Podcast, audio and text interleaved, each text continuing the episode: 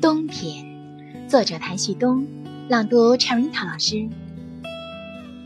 冬天的脾气有些怪异，黑着脸好几天，好像和谁生闷气。雪花没心没肺，总守在小草的身边，风不管不顾，呼呼的又喊又叫。天似乎怕招惹它，赶紧换成了一副笑脸。我们的微信公众号是“樱桃乐活英语”，等你来挑战哟。